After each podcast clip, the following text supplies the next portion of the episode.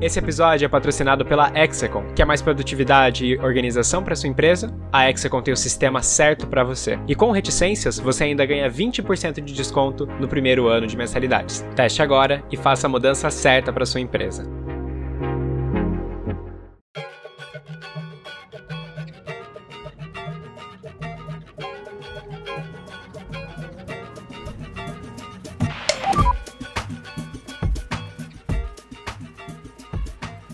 Solta, não solta. E quando eu vi, já tinha soltado. Viver é andar de bicicleta. A gente sempre lembra, mesmo após os intervalos. Mas da noite pro dia, entre corrida e um hiato, furtaram minha bike do meu pai. Com o mercado de trabalho, graduo desempregado quando aprendo a atuar e exercer minha profissão. Eu arrumei outra bicicleta. Volta e meia na contramão. Hoje eu sei que o pai soltou. Nem preciso olhar para trás. Nem sempre eu dou seta, mas sou firme no guidão. Mesmo entre vielas, é legal o que o asfalto traz. Reticências com Gustavo Neves. Mesmo quando a gente não sabe exatamente dizer para falar do tamanho do amor que a gente sente, a gente sempre encontra uma forma. Nicolas Calil, você pensava no que ao escrever isso? Só uma coisa. Hum, É, Meu nome é Kalel. é Kalel. Desculpa. Não, eu, eu nem esquento, tá ligado? Eu, eu gosto de. Inclusive. Mil perdões, mil perdões. Real, a gente começa. é legal. Começou bem. Não, é que, tipo, as- o que que acontece? Por que que eu falei antes? É porque eu realmente não me importo como, como me chamam. Tem, tem gente que me chama de Kaleu, tem gente que chama de Kalil. Só que às vezes a, a- pessoa depois descobre que é Kalel, aí ela fica constrangida e depois ela fica com raiva de mim por eu não ter corrigido, entendeu? Mas é que pra Sim, mim tanto faz. Não, Só- não. é- é de boa, assim. É, é- é que, é que Kalil seria, é por causa do Lil com W, né? Sim, exatamente. Tipo. Drew. É, Tipo, o, no inglês seria a pronúncia assim. É, acho mais chique, inclusive. Acho É. bem mais legal. Hum. E teu nome fala Gustavo? Gustavo? É, na verdade Como é é Gustavo Ah, Gustavo. Gustavo. então. Neves. Neves, Gustavo. Pernambucano. Tem essa, do Lyon. também. É porque é francês, né? É, não, é, é francês, na verdade. Meus descendentes são todos franceses. Gustavo é um nome francês também. Neves é um nome francês. São todos franceses. Meus Show de bola. Meus descendentes são todos franceses. Eu já tô falando dos meus descendentes sem eles nem mesmo Os teus descendentes, sem eles os terem descendentes. Perfeitamente. Senhoras e senhores, sejam muito bem-vindos. Esse é mais um episódio do Reticências e é um episódio que vai ser bastante conceitual, digamos assim. Vai ser um episódio mais abstrato. A gente vai falar um pouco sobre coisas bastante abstratas, mas ao mesmo tempo a gente vai falar sobre também coisas que se- concernem é, o nosso dia a dia com o Nicolas Kalel. Exatamente, Nicolas Kalel. Eu mesmo. É- Ele Eu próprio. mesmo. Kalil. Parece Kalel. meu nome. É, é, é Nicolas. Grande Nicolas. Calil, Kalel, Kaleu, tanto faz, galera. Kaleu, Pode me chamar é. do que quiser. Pode, pode chamar. O, Nicholas. Nicholas não rola. Cara, já me chamaram muito de Nicholas. né? Nicholas. Muito. Se tivesse um, um Y no lugar do I, seria Nicholas. Nicholas. Nicholas é brabo. Aí a, a pessoa transcendeu. É, aí a pessoa transcendeu real. É, é, Nicholas é, é bem bravo. Nicolas, conta pra gente. O que é que você faz exatamente, assim? Cara, o que eu faço exatamente é o tipo de coisa que eu não posso contar, saca? Entendi, entendi, Hum. entendi. De, de sigilo aí. entendi. Não, tô zoando. É que eu sou. O que eu faço, velho? Eu sou redator. Então, tipo, eu escrevo pra, pra empresas. Eu escrevo faz muito tempo, né? Só que, tipo, desde criança, só que aí de uns anos pra cá, uns quatro anos, eu comecei a escrever para outras pessoas e tal. Eu vi assim, eu preciso comer, eu preciso pagar conta. E eu não sei fazer nada. O que, que eu sei fazer? Eu sei escrever. Então, bora ver como é que tem como ganhar dinheiro escrevendo. E aí eu comecei a escrever, escrevi para umas agências, uns empregos na área, e, e aí sou também, tipo, escritor fantasma, entendeu? Então, Nossa, escritor fantasma. é, exatamente. Hum. Então, ao mesmo tempo que eu falei como piadinha, eu não posso contar o, o que, que eu faço, mas Mas de certa forma não deixa. Não, é, é uma coisa que tá ficando super comum agora. É. Uma coisa que tá ficando super comum. Ainda mais nos livros, né? A galera, a galera fica famosa sem ter, sem ter nada pra dizer e precisa contratar alguém pra dizer por ela. Claro, claro. Ou às vezes não Bravo. sabe como pôr em palavras. Tem muito disso. Tem Não, muito não, eu não confio na capacidade das pessoas, não. Acho que ninguém tem absolutamente nada a dizer. Você Aí as acha? pessoas têm que. Não, tô zoando. Eu gosto do Reticências por isso, inclusive. Ter com pessoas comuns, né? Esse É. negócio de ficar chamando gente. Na verdade, você, negócio você é a chato. primeira pessoa em comum, né? Você é a primeira pessoa em comum do programa. Não, não sabem. Acho que não. Você, você acha que não? Acho que todo mundo é em comum. Você tem razão. É, todo mundo tem uma coisa. mas você tem Cara, uma- inclusive, inclusive, eu não lembro se eu já te falei isso. Hum. Mas, tipo, quando eu vi o, a prévia do Reticências, assim, antes de lançar o primeiro episódio e tal, não lembro quando que foi, acho que foi ano passado, né? Foi, foi em agosto do ano passado. passado. Aí eu, eu achei muito massa, porque, tipo, desde o ensino médio eu ficava pensando assim. Eu via os talk shows, né? Eu ficava pensando assim, cara, eu queria, eu achava, acho que ia ser massa um talk show, só que com gente desconhecida, não com gente famosa. Uhum. Só que aí, na época não- nem passava pela minha cabeça um podcast, né? Eu imaginava a galera, tipo, imaginava só essa estrutura de talk show mesmo, com banda e tal, televisão. Tipo Mas Jô, aí quando eu assim. vi o Reticências, eu pensei, é, tipo o Jô Soares, só com gente desconhecida. E aí, aí quando eu vi o Reticências, eu pensei, caraca, mano, é isso aí mesmo. Tipo, gente desconhecida, tipo, gente comum, gente como a gente, e, e é isso, batendo papo, isso que é massa. Mas você sabe que depois Eu que, depois que eu comecei, o Maurício Meirelles pegou minha ideia, né? Sério? Sériozão. Sériozão, assim, sem, sem zoeira. Claro que pegou- não pegou a minha ideia, mas ele pegou Aham. essa ideia também e começou a fazer, assim, na mesma época. É, eu acho que foi até depois de mim que ele começou. Mas ele começou a entrevistar gente, gente comum. Ele começou, come- Hum. começou a entrevistar pessoas, pessoas que ele não conhece, né? São pessoas que ele Aham. não, não faz ideia de quem sejam. É, e aí eu tava ouvindo alguns, algumas entrevistas dele, e é bacana, assim, porque a ideia dele, na verdade, é quebrar estereótipos, né?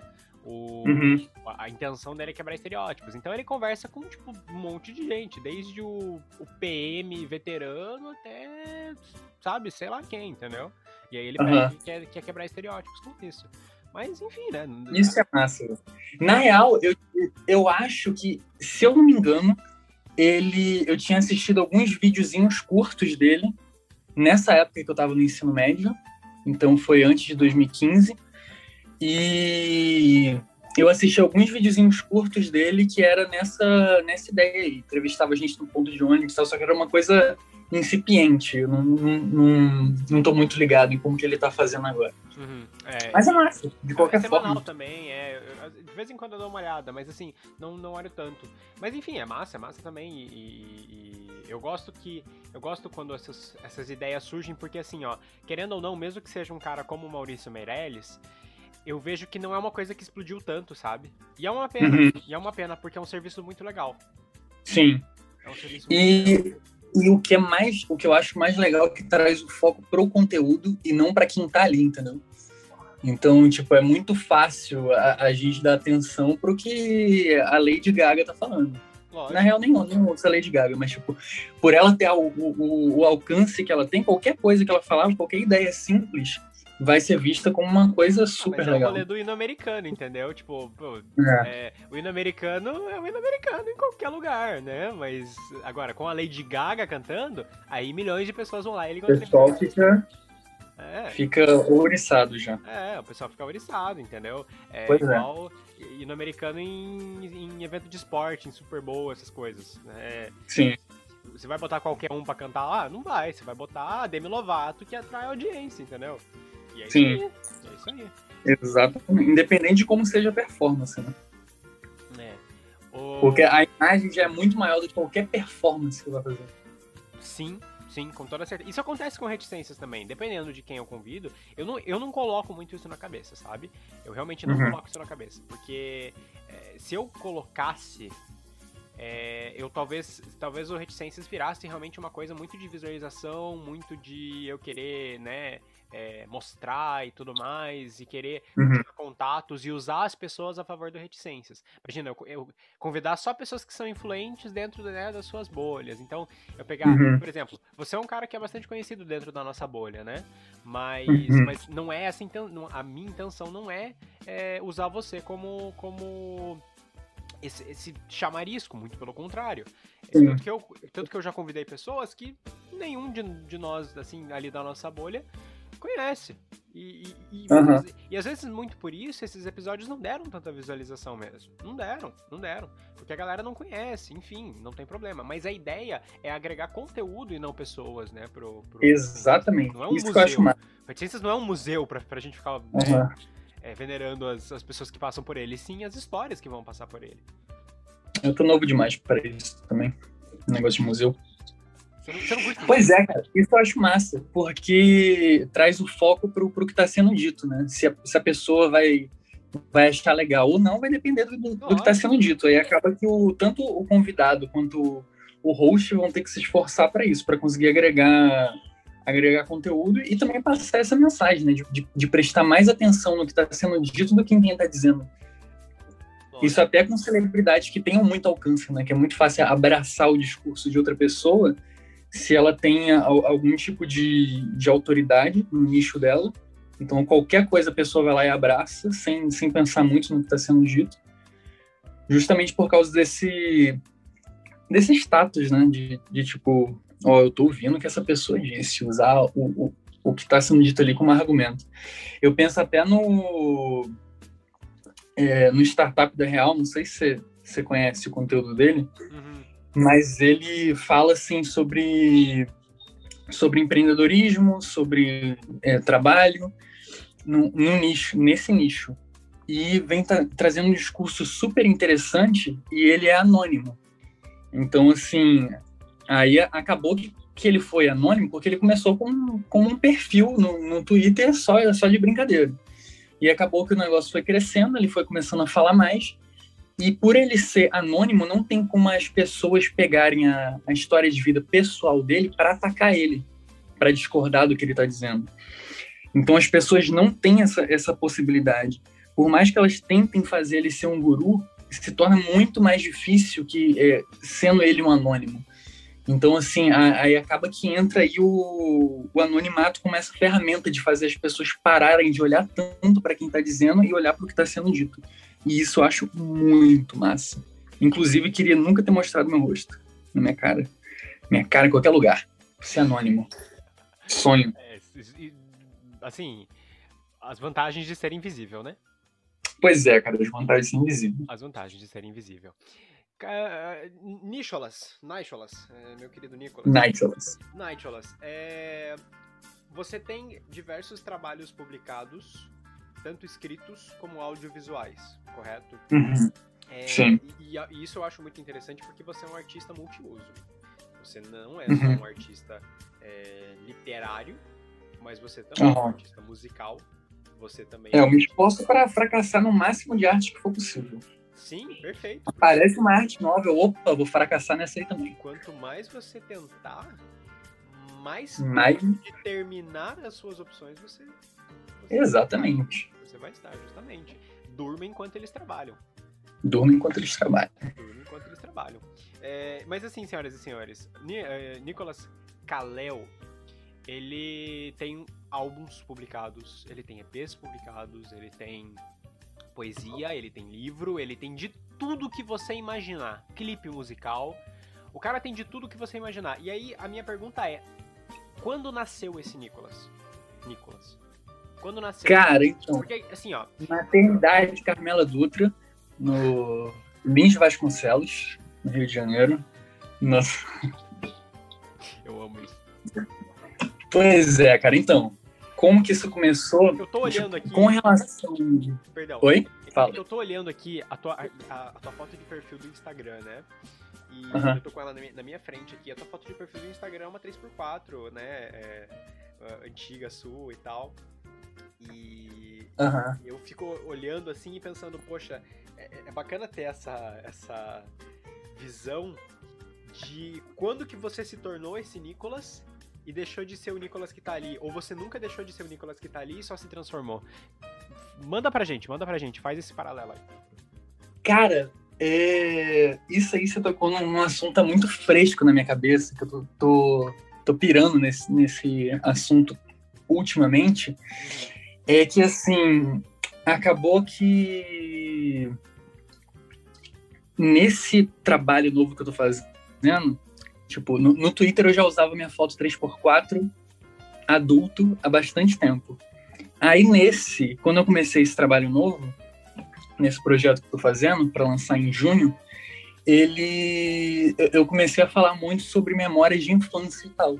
Aí eu peguei minha minha foto antiga de identidade, acho que eu tinha uns três ou quatro anos aí, e aí eu coloquei ali e aí eu comecei a, a meio que investigar isso, entendeu? De tipo como que como que isso começa? Quais são a, os fatores que formam quem a gente é? quais são os fatores que, que formaram o, o Gustavo para ser um, um, um comunicador, para ter esse interesse em outras pessoas, como que, que isso se forma. E aí eu comecei a, a ver isso da, da perspectiva que eu talvez mais conheça, que no caso é minha, né? Eu digo talvez porque a, a, a esse momento eu já não, não tenho tanta certeza assim. Então, tipo, eu lembro que, assim, meu pai me ensinou a ler quando era criança, então sempre tive é, acesso, assim, à escrita. Ele trabalhava fazendo umas, umas etiquetas para os produtos que ele vendia, e aí sempre tinha muito papel em casa, então sempre desenhava, sempre escrevia, me contava história, então sempre tinha essas coisas de, de contar história, comecei a escrever. Aí nisso foi meio que a família toda sabendo que eu, que eu fazia essas coisas e, de certa forma, incentivava, ou pelo menos não desincentivava. E aí acabou que eu fui, fui fazendo muito disso. Sempre criei coisa de, de ter site, de programar jogo, de escrever as histórias. E, e foi formando isso. No ensino médio, eu lembro que eu comecei a escrever poesia no ensino médio, acho que foi no segundo ano. E aí eu comecei a escrever poesia, só que era umas coisas muito, muito dark. Uns negócios assim, bem. bem obscuro, que na época eu tava lendo muita, muita história de mistério e tal. Uhum. Aí eu comecei a levar isso pra poesia. Eu nem. faz muito tempo que eu não acho, acho que eu tenho algum caderno aqui jogado. Só que eu presumo que seja uma bosta. Mas. uma coisa meio Cruz já, já Souza, não... assim. Uma coisa meio Cruz e Souza. Pois é, cara. O pior é que eu acho que deve ser um negócio assim mesmo, meio Augusto dos Anjos. É, simbolismo, assim e tudo mais. É. é doideira, doideira. Eu acho que era um negócio assim. Doideira. Aí acabou que depois eu, eu entrei pro. Pra vibe do Eu Me Chamo Antônio. Eu entrei pra vibe do, dos trocadilhos. Ah, Aí eu escrevi eu uns trocadilhos. Antônio. Pois é, cara. A era Eu Me Chamo Antônio foi uma, um delírio coletivo, cara. Aquele tipo de frase. Mas tem, tem seu valor. Acho legal. Correto. Tem vários trocadilhos muito bons, inclusive. Correto. E aí comecei a escrever poesia, depois de 2016 eu comecei a escrever mais e guardar umas coisas assim no Docs do Google. Aí chegou um momento em 2018 que eu, que eu vi que eu tinha bastante poesia, eu falei assim, comecei a falar para amigos assim. Aí, na moral, vou lançar um livro, hein? Só que eu comecei a falar de zoeira, assim. Os caras davam risada. Aí acabou que foi ficando é, tipo, eu tava. Eu mesmo não tava levando a sério. Pensei, ah, vou, vou lançar um livro de poesia, vambora. E aí acabou que foi isso. Acabou que eu lancei. E, e eu acho que assim. E tudo isso chega nesse momento que eu tô de, de investigar a infância para ver quais traços de, de personalidade meu, como que esses traços se formaram, com uma forma tanto de, de me entender de entender o meu lugar no, no ambiente que eu estou inserido e o, o que, que eu faço daqui para frente, entendeu? Porque, assim, é, é muito fácil a gente levar o, a nossa personalidade como, tipo, ah, eu sou desse jeito. Ou então, as coisas são assim porque elas são assim. Mas aí chega um momento que você fica se perguntando, tá, por que eu sou assim? Então, defeitos que me incomodam em mim e, tipo, como que, como que eu me tornei assim? por que, que eu sou assim? Como que eu faço para mudar isso que me incomoda em mim? Ou será que eu tenho só que aceitar esse jeito que eu sou e, e tipo, continuar?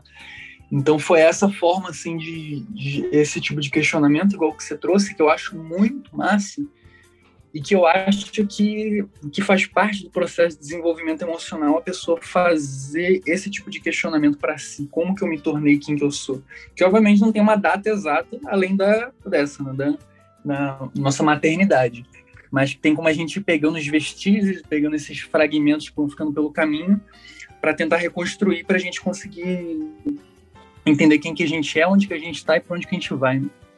Não sei o que você pensa sobre o assunto. Não, eu, eu, eu, fico, eu, fico, eu fico muito impressionado com a tamanha qualidade, é, não só técnica, mas de conceito que o seu trabalho tem.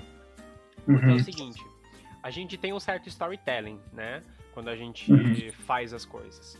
É, existe uma toda uma, uma jogada de jornada em que a gente sai de um ponto, vai para outro, e todo artista é assim. Ele tem eras, Sim. né? Você, tem, você teve as suas eras, as quais você explorou certos assuntos, e agora eu vejo que, é, que nem você falou, você tá nesse, nesse. Parece que nessa renascença própria, sabe? É, Gostei do termo. É, é, parece que é uma renascença própria, entendeu? É uma, um resgatar o lá atrás, uhum. tentar ver realmente, levantar as, as, as qualidades que você tem desde lá atrás e que te transformaram em quem você é hoje, de quem veio uhum. isso e tudo mais, e tentar também raciocinar sobre os erros, é, os, os, defeitos que também te transformaram no que você é hoje. Então isso é muito bacana e eu, e eu admiro muito isso. Eu, eu me vejo assim também, porque eu, eu né, produzo uhum. conteúdo também, já escrevi poesia, é, tem algumas coisas né, guardadas e, e Faz muito tempo uhum. que eu não escrevo. Faz, confesso que faz muito tempo que eu não escrevo. É, mas o que eu entendo é o seguinte: eu acho que a arte ela é realmente feita para isso. Pra gente não só expressar coisas que a gente pensa, mas também o que a gente uhum. sente e como a gente se sente com aquilo que a gente pensa. Não sei se você tá conseguindo pegar meu Sim. ponto. Como a gente se sente com aquilo que a gente pensa. Perfeito. É, é por Sim. exemplo, assim, as coisas passam por você, né? As, a, a, os eventos na sua vida passam por você e passam como é, tem, tem, um filme baseado num livro. Eu não cheguei a ler o livro para dizer se a frase realmente está no livro, mas se é tem um, um filme, para que que tu vai ler o, o livro? eu, eu amo essas botadas. É, não, é, é um filme chamado I'm Thinking of Ending Things, né? estou pensando em acabar com tudo. Não sei se você viu.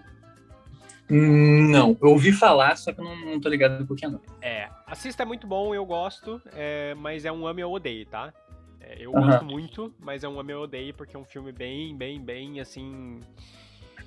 Uh, como é que eu posso dizer? Assim? É, é divisivo e, e, e, sentimental, assim, temperamental, sabe? É um filme que você não pode chegar também muito perto, que é meio que onça, sabe? É meio que cutucar onça, para curto. Enfim, o filme traz uma frase que é a seguinte: é, a protagonista diz que acredita que o tempo não seja. A gente geralmente vê nós como pontos estáticos na linha do tempo, né? Mas na verdade ela acredita que o tempo seja como o vento do inverno. A gente tá num lugar e o vento do inverno tá passando. E tá passando pela uhum. gente e fluindo pela gente e deixando feridas e congelando aos poucos a nossa pele, os nossos membros e congelando muitas vezes até a nossa cabeça, até que por fim ele nos congele de vez. Sim. É uma visão é, sobre o tempo, é uma, uma visão sobre o tempo interessante. É. É uma visão sobre o tempo interessante. Não é, não é de total acordo, mas eu joguei ela para que a gente também trabalhasse em cima. Porque é, o reticências, por exemplo, tá? Onde eu quero chegar com isso? O reticências, por exemplo, ele é um, um trabalho em que eu convido diversas pessoas e essas pessoas me trazem histórias. Histórias que estão uhum. nas linhas do, do, do, tempo delas. E elas estão juntando linhas do tempo comigo. Né? Elas estão deixando marcas em mim, assim como reticências. Participar do reticências talvez deixe marcas nelas. Isso é bacana. E esse intercâmbio também é arte. Porque uhum. a gente está trabalhando com o que elas pensam, o que elas sentem e como elas se sentem, e elas vão expressar aqui, pensando o que elas pensam. Então, essa, essa tua arte de ser assim multiuso, eu acho que você você encontra é, em cada veículo, em cada meio, a forma correta, e isso que é muito legal, né? De não, não ser só o poeta, ou não ser só o compositor, ou não ser só Sim. o produtor de vídeos. Você encontra em cada meio um- uma forma de se expressar. Forma de- Exatamente. Cara, só um minutinho. À vontade. Hoje. Eu tinha entendido que era 20 anos e morreu Ó, depois me manda aí. É, é, eu tô gravando um negócio aqui. Mano, desculpa aí, tá? Não, tranquilo, imagina. Não tem problema não. É... O que, que você tava falando mesmo? Peraí. Deixa eu me concentrar a gente aqui. tava falando sobre você colocar, assim, é, em vários meios a tua Ah, arte tá. e adequar cada coisa ao seu lugar. Pois é, cara. O, o, o lance, assim, que, que eu acho mais interessante é que o, o que eu fico pensando é que cada um usa os meios que tem, baseado no para onde a- esse vento aí levou a pessoa, né? Então, tipo, a minha formação de tipo de, de criação dos pais, é, formação cultural mesmo, de ambiente, seja por causa de, de conflitos internos ou por interesses mesmo baseados na minha personalidade, me levou a escrever. Outra pessoa vai, vai se expressar de, de outra forma, desenhando. Outra vai ser se comunicando com outras pessoas. Então, essas, essas diversas inteligências aí, né, aquela teoria das, das múltiplas inteligências, linguística, matemática, interpessoal, intrapessoal. Então, as pessoas usam esse tipo de coisa para conseguir se expressar. E uma coisa, uma tecla que eu bato muito, cara, é que que acaba que obviamente todo mundo se espelha em, em alguém no, no que já foi feito. Só que eu sinto às vezes que as pessoas se prendem muito no que já foi feito com uma forma de ver como que elas vão fazer, de tipo, e acaba que elas perdem a especificidade quando elas fazem isso. Então, tipo, se você escreveu a sua poesia, que inclusive depois queria que você mostrasse algumas das paradas que você escreve, o que acontece é que, se eu for ler a sua poesia, eu vou querer ler sobre você, sobre o Gustavo Neves. E não, por exemplo, um algo que seja igual ao que outras tantas pessoas já fizeram, entendeu? Então, tipo, é uma tecla que eu bato muito, cara, de, de, de sentir falta mesmo, de ver as pessoas se entregando ali, de colocando algo muito específico sobre elas no, no papel. Porque por antigamente pensava assim, ah, não, tem que ser vago, porque só sendo vago que vai alcançar mais pessoas. Só que acaba que tem esse espaço também, só que é legal que esteja, que tenha gente fazendo coisas muito específicas, porque, tipo, no meu trabalho agora, eu vou falar da minha infância. Minha infância é específica, então é uma coisa minha. Só que a partir do momento que eu falo isso, eu mostro para outras pessoas, essas outras pessoas vão pensar na infância delas. Então vai resgatar coisas. É, foi o que aconteceu, por exemplo, no. Eu lancei a, o primeiro single do álbum, que vai sair em janeiro, ou que vai sair em junho. Eu lancei ele mês passado. E aí uma amiga minha foi e falou assim, que tipo que isso lembrou do, do pai dela, que já faleceu, e, e, fez ela lembrar momentos, assim, tipo, muito específicos dela. Então, uma memória específica... Opa, me cortou aqui? Não, não, tá, tá indo super bem. Ah, tá. Então, uma memória super específica minha é, suscitou uma memória super específica dela. Então, eu vejo muito a arte nesse papel, entendeu? De, de fazer as pessoas conseguirem se entender a partir dessas coisas específicas que muitas vezes, por ser específicas, acabam sendo jogadas de lado, entendeu? Eu já deixei de escrever várias coisas pensando assim, mano, isso aqui é muito específico, isso aqui ninguém vai se identificar, então deixa isso quieto. Só que aí depois eu comecei a meio que mudar assim, a minha concepção. E acaba que até me desinteressei de, de ficção por causa disso. Até eu falei disso no Twitter esses dias, tipo, tem tanta, tem tanta gente com história tão massa história real. Aí eu vou ficar lendo essas historinhas de mentira? Ah, pelo amor de Deus. Vou, vou queimar os livros tudo. Fazer igual no, numa época aí. Queimar livro. Queimar livro. Doideira. É. É... Me passou um raciocínio aqui pela cabeça enquanto você vinha falando sobre essa coisa de singularidade, né? De especificidade, uhum. né? E E assim, a bem da verdade, e aí eu quero uma opinião sua, porque a gente, a gente é de gerações diferentes, são gerações muito próximas, né? Mas Uhum. a gente é de gerações diferentes. Eu sou um tanto mais novo que você, muito provavelmente. É, Uhum. Não sei, não sei quantos anos você tá. Acho que não. Vou, vou deixar no ar aí. Não gosto de falar minha idade. Tá. Segredo. Não, é normal. Não, não, tranquilo. É, mas eu, eu, eu acho que a gente. Eu acho que talvez a gente seja um pouco de uma geração um pouquinho diferente, talvez. Mas por pouco. Por, por bem pouco. É, e eu vejo que a minha geração, e talvez um pouco pra trás, é, aliás, um pouco pra frente, né? Uma geração um pouco mais nova que eu, anda sofrendo de uma falta de singularidade muito grande. Hein, só um minutinho. O seu deu um pouquinho. Deu um pouquinho de, de corte, um pouquinho de. Uma voz de robótica. Tá bom agora? Fala aí pra ver se, se voltou. Agora sim, tá show. Tá show agora? Tá. É, então, é, eu vejo que talvez a minha geração e a- uma geração pra frente talvez tenham esse problema de falta de singularidade. Uhum. De a gente não, não, não achar em nós aquilo que nos torne diferentes de ninguém, entendeu? De to- aliás, de todo mundo. Uhum. As pessoas, eu, eu- eu vejo muito isso em, outra, em outros jovens, sabe? E principalmente em jovens mais novos que eu. É, não achar isso, talvez por, por serem muito, muito novos, talvez, não sei, não sei realmente. Mas, a bem da verdade, é meio. Eu, eu fico meio, meio cabreiro, assim, quando eu, eu olho e, e- vejo que não acham a singularidade, a, essa coisa especial em si, de poxa, ver que não, eu tenho algo a, a dizer, eu tenho algo a, algo interessante, algo legal, né? Não, claro, dentro dos limites da humildade, né? E, e do bom convívio, né? Ninguém vai querer também se orgulhar e Uhum. ser a pessoa mais, né? Assim, né? Mas ao mesmo tempo ter essa noção, entendeu? De poxa, não, né? Eu não sou só mais um. Eu sou uma pessoa que tem uma história, que sou diferente de todas as outras pessoas e as pessoas são diferentes de mim. Uhum. E se achar mais um é, é- é, é uma coisa muito comum hoje. Não sei qual é a sua opinião sobre isso, não sei se você já pensou sobre isso.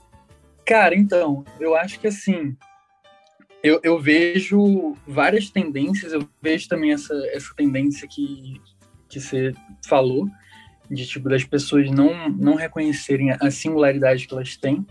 Só que um movimento que eu vejo bastante é porque, obviamente, todo mundo quer se encaixar num grupo porque é uma necessidade humana básica de, de pertencer.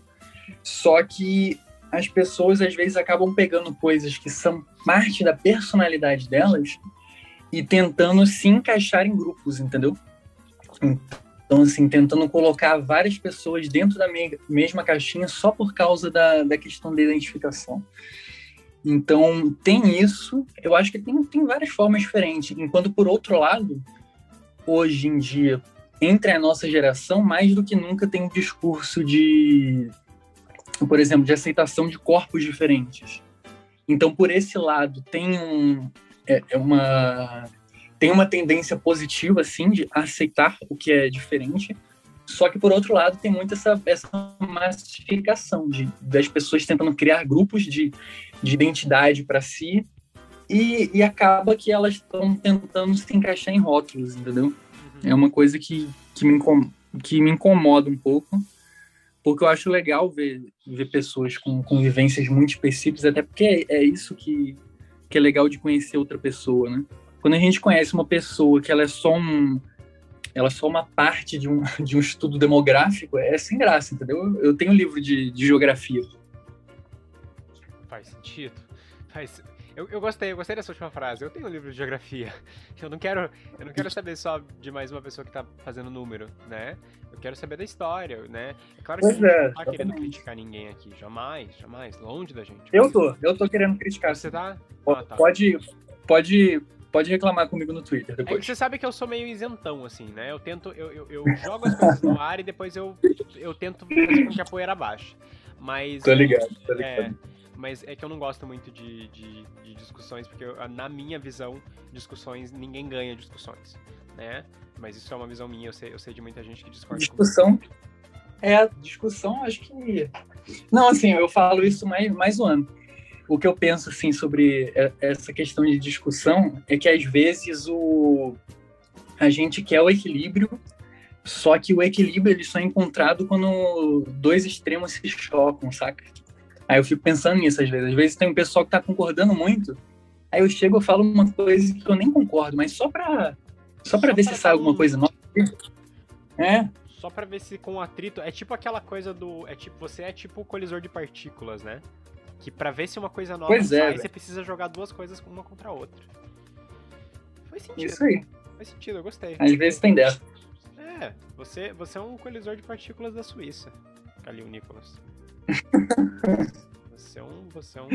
Do Paraguai, É, você é um colisor de partículas do Paraguai, muito, muito, muito bom. Cidade do Oeste. Ci- Ciudad del Este. Como é que se fala em espanhol, Nicolas? Você sabe falar espanhol? Cara, eu não tenho ideia, velho. Não, não falo espanhol, não. Eu, eu também não. Eu- antigamente eu não gostava. Agora eu gosto. Acho muito chique, inclusive. Só que eu não, não sei falar, não. Então não vou me arriscar. É, se tornou mais necessário pra mim ultimamente, mas não. Eu também não tô Aham. longe de falar fluentemente. Ah, mas às vezes quando né, precisa dar uma arranhada naquele portunhol, a gente faz, né? A gente dá um. A gente dá um tomé, né? A gente dá um, dá um miguezinho e vai. A gente, a gente. É, é assim que vai aprendendo. A gente, assim que a gente vai aprendendo, tá certo. Ah, olhando um pouco mais também da tua obra, falando sobre você, né? Claro, porque a gente tá aqui pra te conhecer. A poesia é uma coisa que sempre teve muito presente na sua vida, tanto as suas como de outros. Quem, Uhum. quem te inspira? Quem é um, quem é um, assim, ah, não só um artista, claro. Talvez se você Nossa, quiser falar sobre Deus, espera aí. Tudo certo aí? Tá dando pra ouvir? Tudo certo aí? Ah, tá, beleza. Po- Pode voltar, que meu pai ligou o som altíssimo. Mas agora já baixou. Tá, beleza. Não tem problema. É, você tem, com certeza, Desculpa inspirações, não só de artistas, como também de, talvez, familiares seus que sempre te incentivaram, enfim. Conta pra gente, quem foram essas pessoas? Né? Sendo artistas ou pessoas, assim, amigos, enfim. Cara, então, eu acho que poesia, poesia meio que tá, tá presente pra. Até desde a escola, né? A gente sempre, sempre viu poesia. E meio que todo mundo teve aquela fase ali da, da adolescência que, que escrevia poesia, né? Eu acho que, sei lá, a maioria das pessoas que eu conheço, pelo menos, já, já teve esse momento aí de escrever poesia. É, meu pai escrevia poesia para minha mãe. Então ele também já tinha algumas poesias, já tinha letra de música e tal. Então eu tenho essa memória aí. E e acaba que de influência mesmo, acabou que o que foi determinante para os rumos da, da, da minha poesia, a ponto de eu, de eu começar a escrever mais, foi no ensino médio a gente teve um um, um trabalho assim sobre Carlos Drummond de Andrade lá na turma e acabou que eu escrevi, acabei lendo muita coisa do, do Drummond nessa época. Paulo Leminski, assim, do, do ensino médio.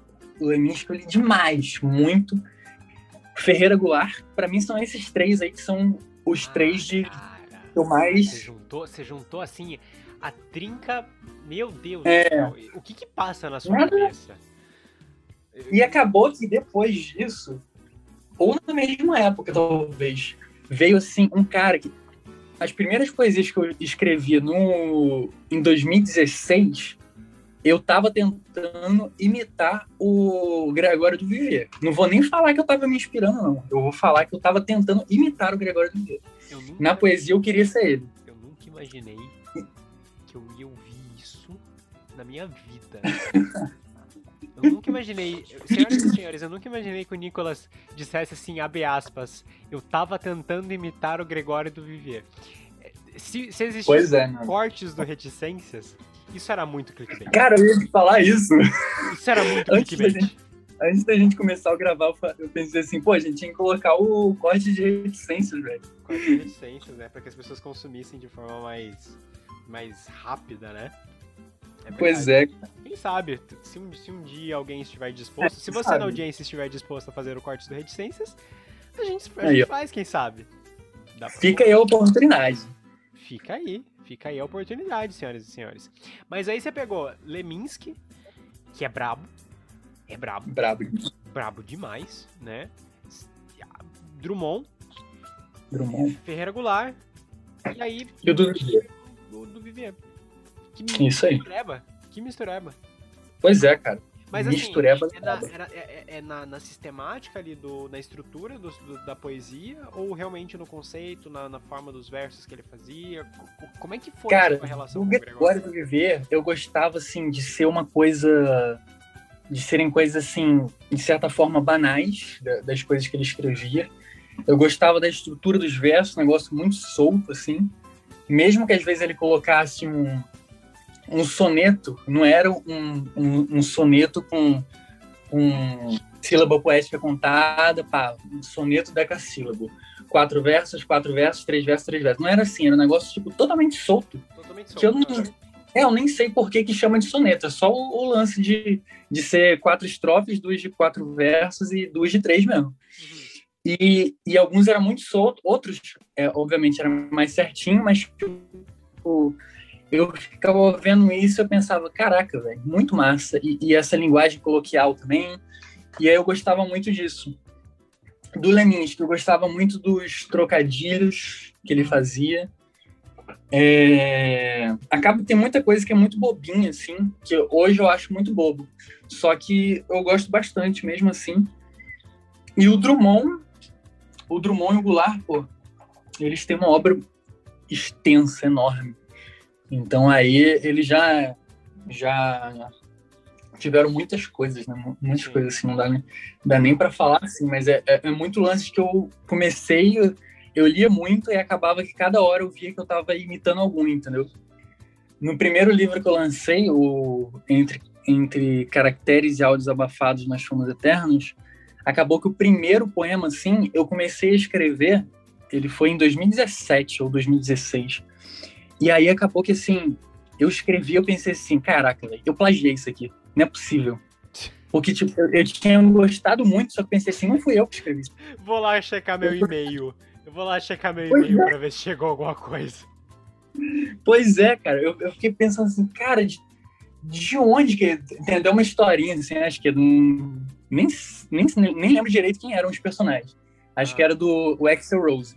O Axel Rose compôs uma música, aí ele ficou ouvindo assim, falando assim: Caraca, isso aqui é muito bom, parece Led Zeppelin.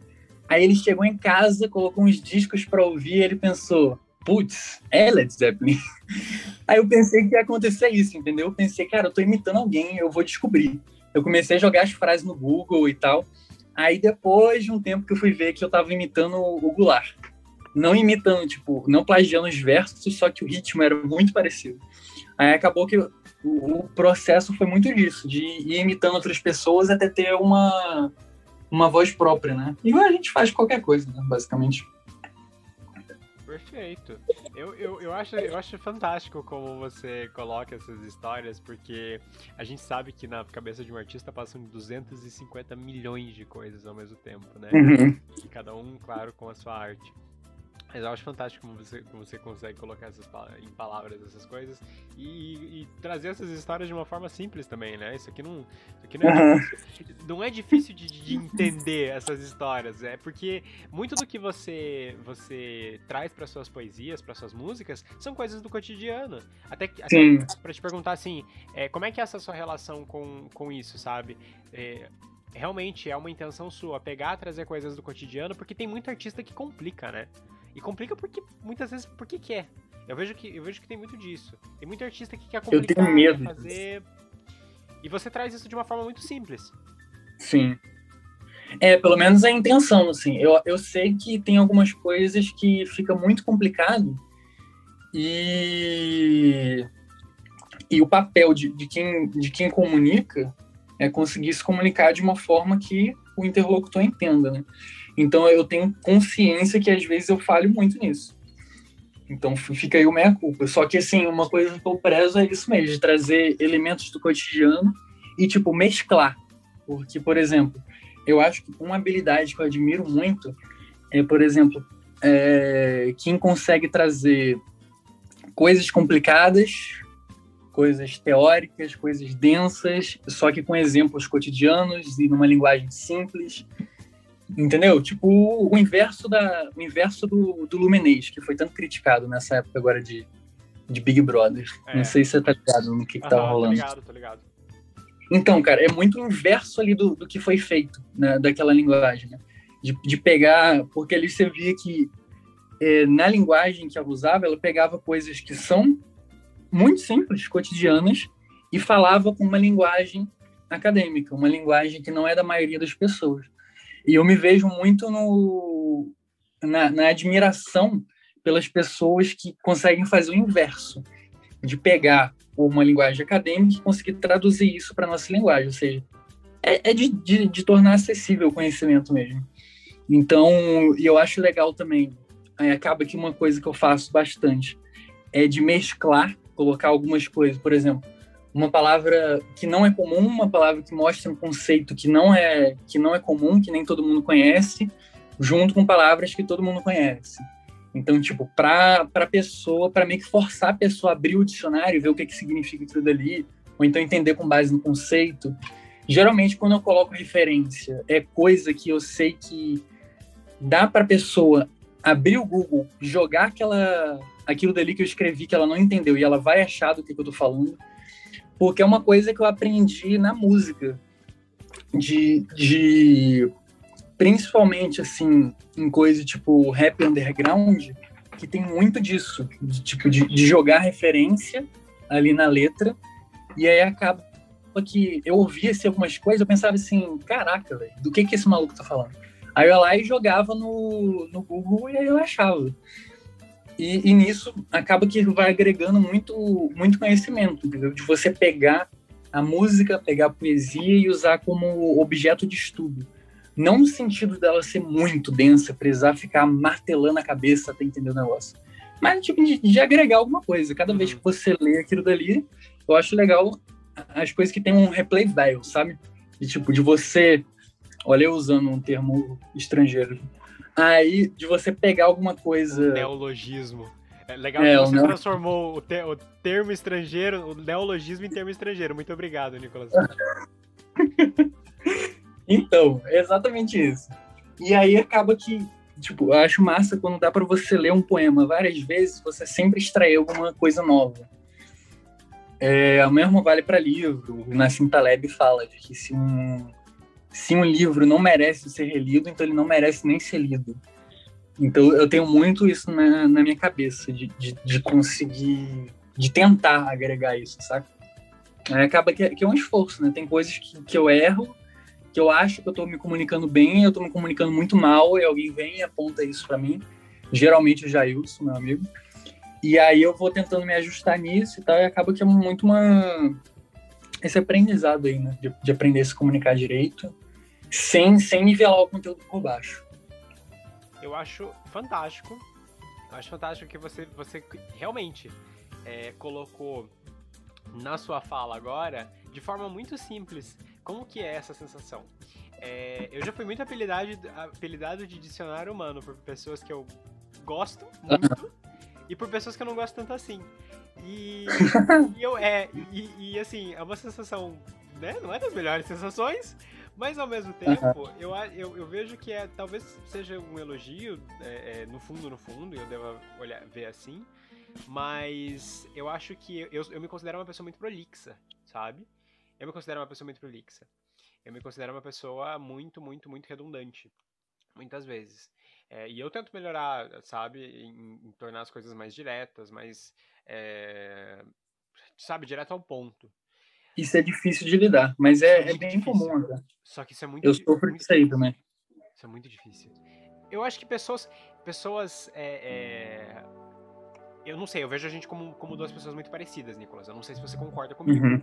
Eu vejo. É, eu concordo, pelo que eu já. Parecidas. Já ouvi teu, pelo que eu já vi, já me identifiquei bastante. Eu, eu, eu vejo que a gente, é, a gente, Nós somos dois seres bem pensantes, assim. Pessoas muito, muito pensantes. Às vezes a gente acaba raciocinando muito, muito, muito, muito, muito. E daí a boca não acompanha. É, esse que é o problema. Entendeu?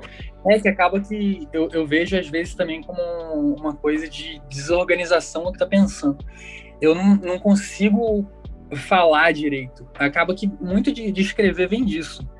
Porque eu aprendi que quando eu coloco no papel, eu consigo organizar a bagunça que tá na minha cabeça, saca? Falando, às vezes eu não tô entendendo o, o que eu tô falando, a outra pessoa que tá me ouvindo muito menos, e acaba que conforme eu fui escrevendo mais, com mais frequência, eu comecei a, a praticar mais essa, esse negócio de ser conciso, de, de conseguir tentar ser consigo, conciso. E, e, é muito disso, de tipo, ter muita ideia na cabeça, só que ele tá embaralhado. Aí acaba que só quando a gente coloca para fora que, que vai conseguir organizar. É, só que falando não tem como a gente apagar. Né? A gente se. Só escrevendo. A gente se, se surpreende depois quando coloca no, no papel, às vezes, ou até fala. É, porque dá para organizar isso de alguma forma. Eu, às vezes, me surpreendo. Uhum. É, eu, eu tô com tanta coisa na cabeça, e daí eu começo a colocar em palavras e até que fica legal sabe? Exatamente. Que fica legal. Você, depois você acaba se surpreendendo. Eu, eu acho bacana essa sensação. Aí que tá o, o negócio da, da, escrita como ferramenta para compreensão nossa e, e para melhor convivência com outras pessoas, né, cara? Perfeito. Porque é uma coisa que é, que é importante também. É, a, a linguagem, a, a, linguagem ela, ela requer isso, né? A comunicação ela, uhum. ela é isso. Ela é você levar uma mensagem de você para alguém, você levar uma informação, você levar é, uma afirmação, uma negação, uma interrogação, você vai levar algo de você para fora. Sim. A comunicação ela é isso. Eu gosto muito da, da teoria da comunicação, da ciência da comunicação. E eu acho isso muito legal, porque a história da comunicação é isso. É tentar, de alguma forma, codificar aquilo que a gente pensa de uma forma que todo mundo entenda. Sim. Não adianta, não adianta utilizar a comunicação que tem essa intenção de ser universal, de ser é, de ser algo que todo mundo entende e complicar. Não adianta. Exatamente, cara. E, é, e quando a gente vai fazendo isso, a gente vai percebendo as discrepâncias que existem na forma como a gente se comunica, né? Igual tem o, o Wittgenstein, que, que fez a, a filosofia da muito falou muito sobre a filosofia da linguagem. Ele fala sobre, ele traz o conceito de jogos de linguagem. Então, assim, é, é nisso que trava muita comunicação das pessoas, de não entender que a mesma palavra em contextos diferentes significam coisas muito diferentes. Então, por exemplo, se a gente estiver cozinhando junto e eu falar assim, em fogo, é uma coisa. Agora, se a gente estiver num teatro lotado e gritar fogo, é a mesma palavra, só que significam coisas completamente diferentes. Então, quando a gente vai se comunicar, a gente precisa primeiro entender se a gente está no mesmo jogo de linguagem quando as pessoas vão, vão debater até temas mais, mais sensíveis, por exemplo, meritocracia ou então racismo, será que quando você e outra pessoa estão conversando sobre esses temas e usam esses termos, vocês estão mesmo falando sobre a mesma coisa? Não é melhor verificar isso para antes de antes de colocar as cartas na mesa? Exatamente.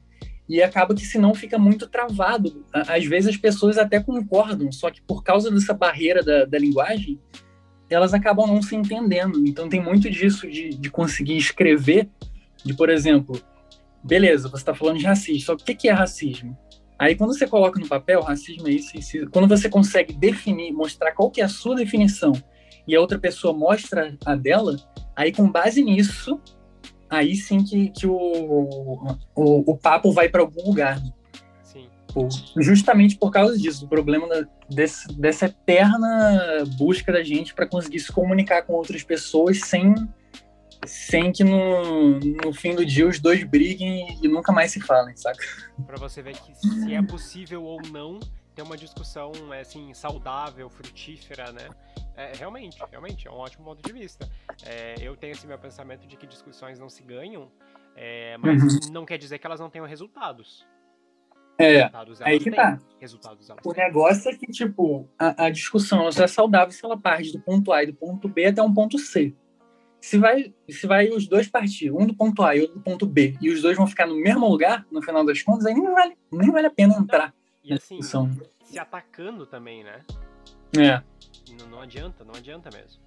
Não adianta. Exatamente. É... Não, acaba não sendo muito produtivo. É. Depende muito do contexto, de com quem tá, depende de tanta coisa, velho. Muita coisa. Nicolas, é o seguinte. Por mim, a gente. Acabou fazia... o tempo? Não, não, não por ter acabado o tempo, jamais. Mas por mim a gente fazia parte 2, parte 3, parte 4, parte 5. E você retorna nessa temporada ainda, tá? Você retorna. Pô, vambora. Você retorna nessa temporada ainda, a gente vai conversar sobre isso. A gente vai conversar sobre isso ainda esse ano, nós ainda produziremos mais conteúdos. Mas no, vambora. no que diz hoje, Nicolas, muito obrigado mesmo tá? Por essa conversa. Mano, valeu demais aí pelo, pelo espaço, pelo papo, pelas ideias. Esse momento, Valeuzão mesmo. esse momento é todo seu. Manda abraço pra quem você quiser, agradece quem você quiser, manda um beijo pra quem você quiser, divulga o teu trabalho, faz o que você quiser. Eu vou mandar um abraço pra minha tia do, do Piauí. Tô zoando, não tenho tia no Piauí, não. Não que eu saiba. Não que você saiba. É... Ah, eu vou mandar um, um salve aí para quem estiver ouvindo e, e curte as coisas que eu faço. Ó, valeu demais. Vamos trocar ideias se vocês gostam. Me mostra aí as coisas que vocês fazem também. Sempre que eu começo a, a trocar ideia assim e o papo flui, eu gosto de ver o, as coisas que a pessoa faz também, que eu acho massa essa, essa troca. Então, tô sempre chamando gente para para projeto, para as coisas, porque eu, eu acho legal isso, de, de conhecer e fazer as coisas junto com os outros. Trabalhar com amigo, né? Sim. Então, um salve aí para todo mundo que, que curte as paradas que eu faço, que curte as paradas que meus amigos fazem. É nós demais. E aí, ó, abraço para todo mundo, tá? Um beijo, amo todos vocês, exceto alguns. Ah, Exceto alguns. É, Nicolas, muito, muito obrigado mesmo. Foi um prazer é, conversar com você, te conhecer melhor. É, eu não te conhecia tão a fundo assim, mas te conhecer melhor, conhecer as origens do teu trabalho, conhecer as origens dos teus pensamentos e como eles funcionam nessa conversa foi muito, muito, muito, muito bacana. E eu não, né, já não posso afirmar que conheci tudo jamais, porque você é um cara bastante, é, você é um cara muito simples, mas ao mesmo tempo muito complexo. E isso eu admiro muito em você. Você consegue externar isso muito bem no teu trabalho, essa simplicidade que dança com essa complexidade é, da tua arte. Então, para mim é, é, fantástico, é fantástico tá, tá conversando. Pô, mano, valeu demais. Um Tipo, lisonjeado real de ouvir isso. E bora, bora conversar mais aí que eu quero. Vou, vou te entrevistar daqui a pouco. É, a gente vai, a gente vai, a gente vai, vai fazer um, a gente vai fazer um podcast daí da sua parte comigo. A gente vai, É, bora, pode bora. fazer isso também. Vambora. Obrigado por você que assiste, para você que assistiu a gente até aqui, assistiu a gente na sua cabeça, nos imaginou, né? Falando na sua cabeça. A gente agradece a você que tá Um na fila salve do ônibus. Pra você que tá na fila do ônibus, pra você que tá sentado, pra você que tá deitado na sua cama, pra você que tá fazendo o que você quiser na frente do seu computador, na frente do seu videogame, na frente do que da onde você estiver e ouvindo a gente. Muito, muito obrigado mesmo, tá? É, eu acho fantástico quando o pessoal fala assim: ah, eu tava fazendo tal coisa e ouvindo Reticências. Ah, eu tava ouvindo aquele episódio lá enquanto eu tava, sei lá, na fila do mercado. Yasmin, um abraço pra você. Você é fantástico. Um beijão, tá? Vo- Você é fantástica. Você manda mensagem pra mim, você diz assim: eu estou no mercado ouvindo Reticências. Eu acho isso incrível. Yasmin, você é fantástica. É, enfim. E, e é o seguinte: aguardem, pois voltaremos, eu, Nicolas e Companhia Limitada e nossos confrades, pois haverá, haverá sim um grande encontro nessa temporada, eu, Nicolas e nossos confrades. Tá certo? Aguardem depois do comercial. É nóis. Aguardem depois dos reclames do Plim Plim. Dois Depois beijos pra de- vocês. Um beijo, um queijo, um caranguejo, né? Como diz a Clara. Aquele abraço. Boa semana pra vocês. Muito obrigado por terem ouvido até aqui. A gente se encontra no próximo episódio. Até mais, gente. Tchau, tchau. Valeu, galera!